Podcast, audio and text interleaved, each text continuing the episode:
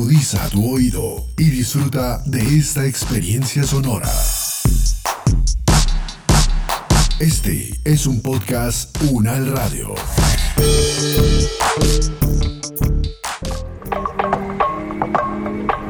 ¿Por qué mi abuela, la, la hermana de ella, de mi tía, parece las cubanas que salen cantando en, en esos grupos de, de- del son cubano?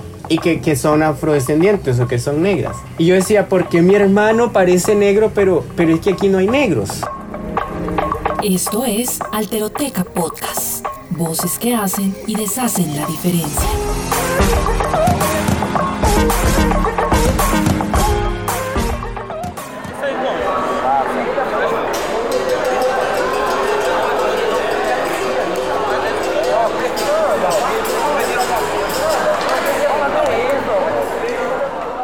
Cae la tarde en el centro de San Salvador. Entre las calles se escucha un barullo de voces rebuscándose la vida. Su eco resuena en la estatua de un dios blanco y masculino que posa sus pies sobre el planeta Tierra. En esta ciudad, al medio del Salvador, caben inmensidades de historias, muchas más de las que nos podríamos imaginar apenas mirando a este país en un mapa.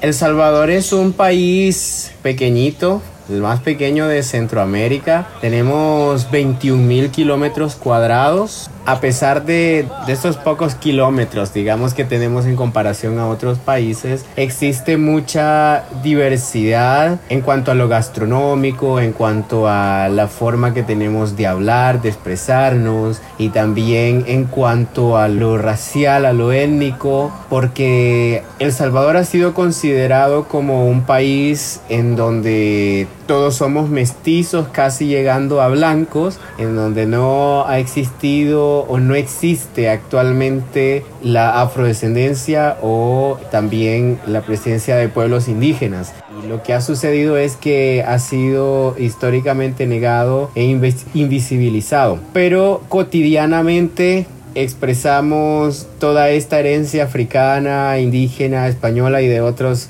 grupos étnicos del mundo que han llegado a El Salvador en las cosas que hacemos, cómo hablamos, lo que comemos, eh, las costumbres que tenemos, por ejemplo, de tomar café en la tarde y mojar el pan en el café, o de señalar con los labios. Todas esas cuestiones también que no se sabe en general, pero que lo practicamos.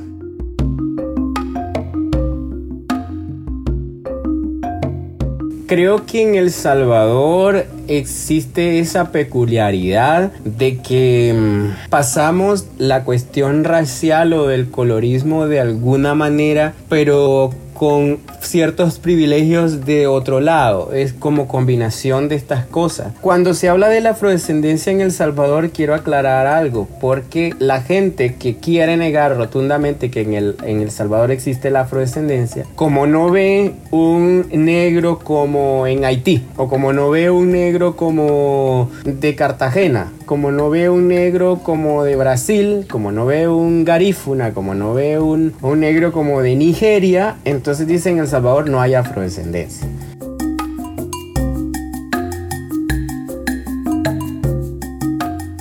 Ay, ay, ay, esa bendita maña que persiste en todos lados. La de negar la presencia negra, la de borrar las herencias afrodescendientes, la de decir tan ligeramente es que aquí no hay negros. Y punto. En eso puede decirse que El Salvador no es muy diferente de muchos otros países, cuyos territorios están marcados por la presencia viva de esas raíces, de esos cuerpos y claro, de existencias como esta.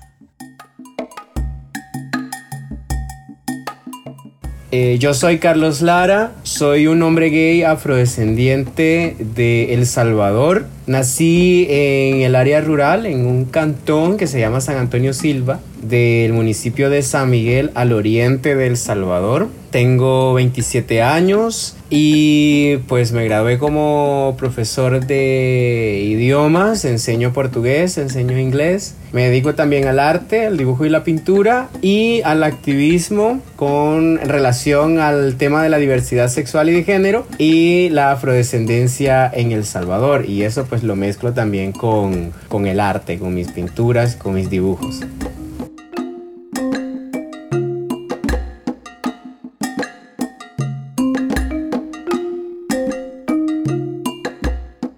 Mi piel es clara en comparación con otras personas, pero mi cabello es rizado, afro, y yo me veía en el espejo y yo decía, esta nariz no me gusta, yo quiero que mi nariz sea, cuando estaba pequeño, yo decía, yo quiero que esta nariz sea, sea más pequeña, sea más fina, sea, porque me comparaba con otras, con otras personas, por ejemplo. O que mis labios también, yo quiero que mis labios sean más delgados, o que quiero tener los ojos sarcos porque siempre nos dicen, ay, qué bonito el niño de ojos sarcos o de ojos claros. En cuanto al cabello, cuando yo estaba niño, nunca, nunca me dejaron que, se, que me creciera el cabello, siempre me lo mantuvieron bien cortito. Y yo supe que mi cabello era como es, colocho, hasta que ya llegué a los 13 años que empecé a dejármelo crecer yo y a pelear en eso de los típicos pleitos con los padres en la adolescencia. Y ya me dejaba crecer el cabello y entonces ya veía que los, los colochitos se iban eh, formando. Pero según yo no tenía que ser mi cabello así. Y siempre me decían que tu cabello es feo o tu cabello de muñeca, tu pelo de no sé qué cosa. Bueno,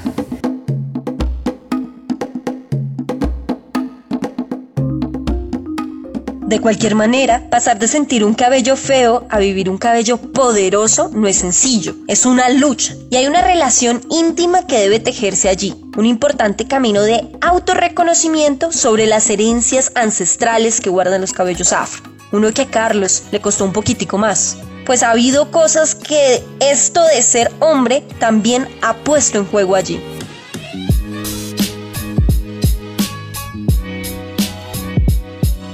Incluso mi mamá me lo decía. Siempre mi mamá decía, ese tu pelo feo, te voy a poner un fósforo en la cabeza, te voy a poner fuego en la cabeza, pues, para que se me quemara el pelo, que según ella era feo. Hubo un momento el año pasado que yo le dije a mi mamá así a secas, le prohíbo rotundamente que vuelva a decirme que me va a poner fuego en la cabeza. Tuve el valor de, de enfrentarla y decirle eso, ¿no? Esas cuestiones comienzan desde la familia, ¿no? Porque en las familias dicen, ah, qué bonito el niño, porque blanquito, porque es arco, porque es rubio. Pero al niño morenito no le dicen esos cumplidos de qué bonito son. Claro, todo esto comienza en la familia pero también pasa, por ejemplo, por la iglesia, por el Estado, por los medios. Mejor dicho, ¿quién más tiene incidencia en todo este cuento?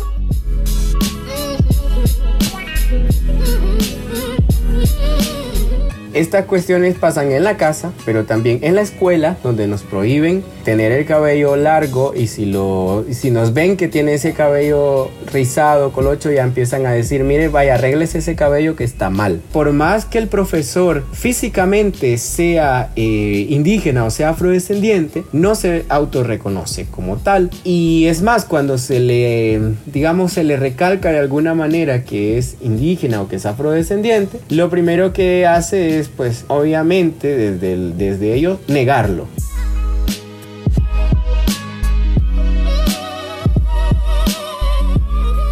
en la escuela eh, salvadoreña lo único que nos dicen es casi que principalmente descendemos de españoles e indígenas. Y eso es todo lo que nos dice. Entonces, el que no es blanco es mestizo o es indio, ¿no? Entonces, todo esto no se habla en la escuela, no lo conocen los profesores y hasta el momento, eh, aunque ha habido, digamos, propuestas de parte de organización civil afrodescendientes de El Salvador, no ha habido un avance y lo que estamos haciendo como organizaciones es hablarlo desde, desde lo popular, desde nosotros, pues incluso en una escuela aquí en Occidente, en Santa Ana, en el departamento de Santa Ana, en el occidente de El Salvador, una profesora le dijo a sus estudiantes, no jueguen con esa niña porque esa niña es negra quemada del diablo. Yo cuando escuché eso, a mí se me erizó la piel y se me eriza ahora nuevamente. Y cada vez que lo cuento a mí se me eriza la piel. Porque, ¿cómo le podés decir a alguien que es negro quemado el diablo y, y, apartarlo de todas las demás personas por su tono de piel?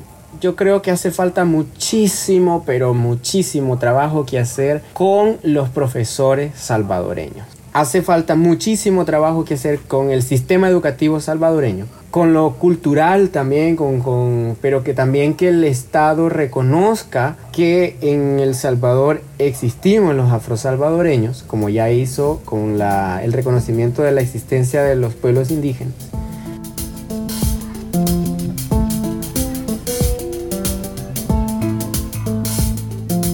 Imaginemos entonces la escena. Hay un niño de piel morena y cabello colocho que vive en medio de un país en el que siempre se ha dicho que no hay niños como él. Un niño que crece en una familia a la que le parece mejor quemarle su cabello antes que reconocer las huellas de su negritud. Un niño que parece no caber en ningún lado, ni en la escuela, ni en la iglesia, ni en la calle. A ver, ¿qué pensaría alguien como él? Por un lado, yo me preguntaba, por ejemplo, por qué una de mis tías se parecía a Celia Cruz. Ella ya, ya murió este año, pero, pero yo decía, ¿por qué mi tía es negra? ¿O por qué mi abuela, la, la hermana de ella, de mi tía, parece las cubanas que salen cantando en, en esos grupos de, del son cubano? Y que, que, son afrodescendientes o que son negras. Y yo decía, ¿por qué mi hermano parece negro, pero, pero es que aquí no hay negros? Entonces yo lo veía desde aquí, ¿no? Eh, en aquel momento. Y porque como yo soy más claro de piel que mi hermano, entonces por eso yo lo veía en aquello de compararnos. Yo lo veía él como llegando a moreno, pero, pero es que no es negro, pero tampoco es blanco, pero tampoco es indígena y no lo entendía, ¿no? y yo tampoco me entendía yo mismo qué era y qué. Entonces yo en ese sentido yo decía, bueno, no soy español porque no soy blanco, porque no soy tal, porque no soy este, ah, pues soy indígena, ¿no? Porque era la única opción. Aunque yo tuviera mi afro ya, pero, pero yo andaba ahí de indígena y de indígena. Y también como no nos hablan de eso, yo decía, yo soy indígena eh, nahuapipil. Cuando fui a Livingston, en Guatemala, eh, que es donde se encuentran los garífunas, la, la, población negra garífuna de, de, Guatemala, ahí sí ya me ven, ahí sí ya me vi, ahí sí ya me encontré.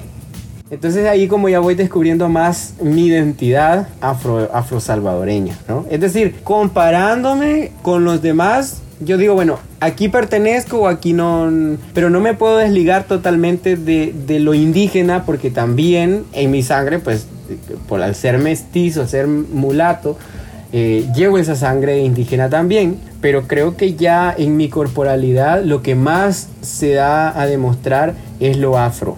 Y, por lo menos eso es lo que ya he visto. Nadie me ha dicho, mira, vos, vos te ves como indígena. No. En aquello de que el otro me reconozca, ¿no? No, no ha habido eso. Así, así entonces ha sido como, como mi proceso de descubrirme, pasar desde lo indígena hasta lo afro.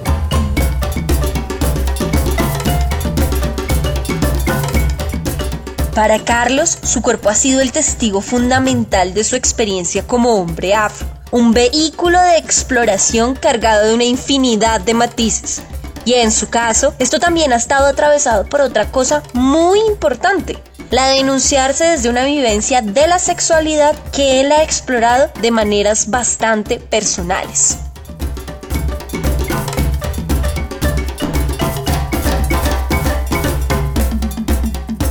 Creo que también ha sido encontrarme con mi identidad eh, sexual, eh, es decir, eh, con aceptar y defender mi homosexualidad. Creo que mm, ha sido una combinación de cosas. Primero salí del closet sexual, si lo queremos decir de esa manera, del closet de la orientación sexoafectiva y luego salgo del closet étnico, si lo queremos decir de esa manera, ¿no?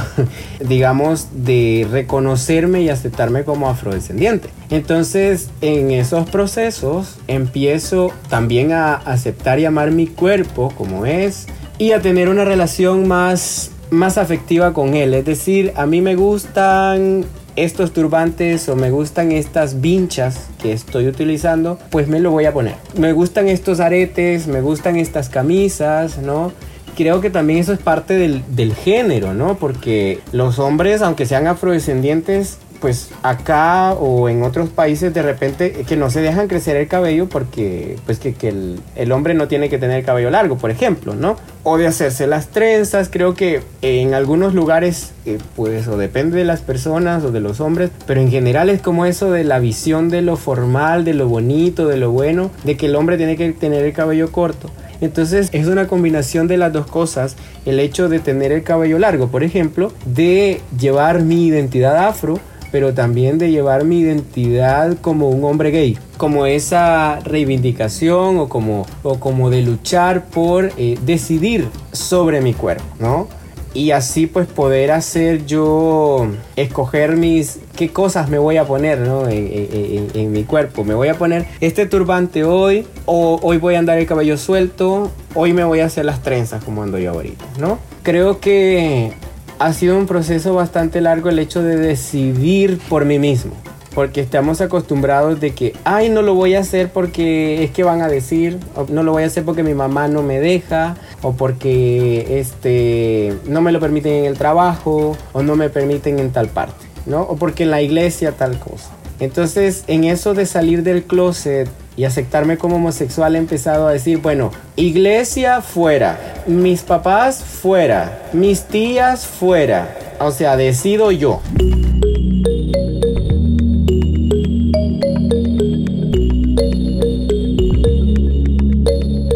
Pero claro, es que cuando decidimos no depender de lo que dicen otras voces, ni obedecer a esas miradas de afuera, o someternos a lo que nos imponen las instituciones, eso es como librarnos de un peso muerto, como dejar ir todas esas expectativas vacías que no nos dejaban respirar o incluso tienden a fragmentarnos. Para Carlos, ese proceso de conocerse y sentirse libre ha sido un caminar que no solo le permitió soltar sus crespos y llevar su cuerpo como él desea, sino que también lo ha llevado a saberse como un afro salvadoreño que lucha por reivindicar la cultura y las raíces negras que existen en su propio país.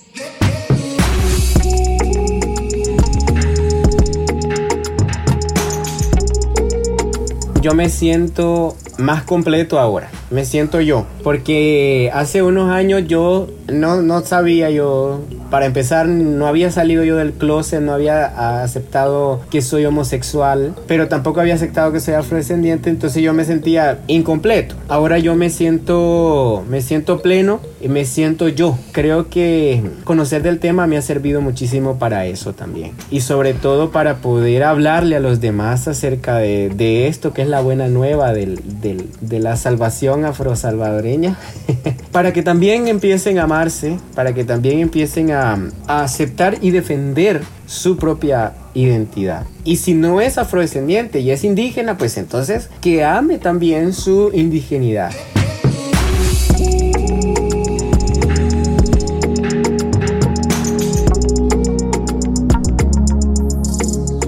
Los mismos compañeros que se reconocen, se autorreconocen como afrosalvadoreños, pues tenemos que irnos trabajando todas esas cosas que ya no nos hagan daño, que nos digan es que vos sos la negra no sé cuál o es que vos charraludo porque tu pelo tal cosa, ¿no? Es decir, esas, esas cuestiones que tenemos que ir sanando con nosotros mismos y ayudando a los otros también. Y por eso hago mi trabajo de alguna manera en las redes sociales o, en mi entorno para ir alentando que esa mujer que se amarra el pelo porque no se lo suelta porque es muy feo, pues, pues que se lo empiece a soltar, se lo empiece a cuidar y se lo empiece a amar. O ese hombre que quiere andar el cabello largo y, y que se le vea ver igual al mío, pues que se lo deje crecer. Pero es una cuestión también no solo de lo afro, sino de todo el machismo en el que vivimos, porque no lo podemos desligar. Entonces tenemos que hacerle mucha frente al machismo y luego también a la homofobia y así vamos a ir sanando también otras cosas como la cuestión del racismo, la misoginia y muchas otras cosas en las que vivimos. Pues. Y yo voy en ese proceso también de ir aprendiendo y de ir sanando.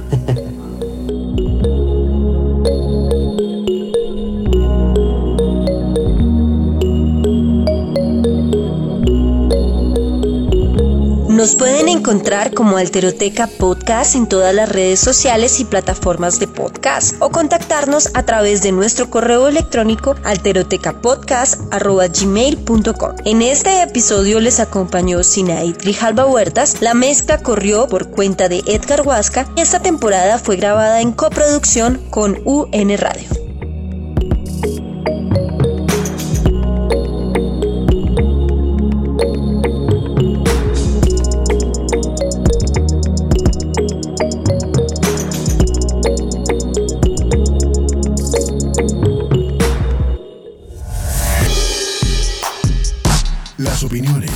Expresadas son de entera responsabilidad de sus autores y solo comprometen a los realizadores de este podcast. No representan necesariamente el pensamiento de la UN Radio ni la posición oficial de la universidad.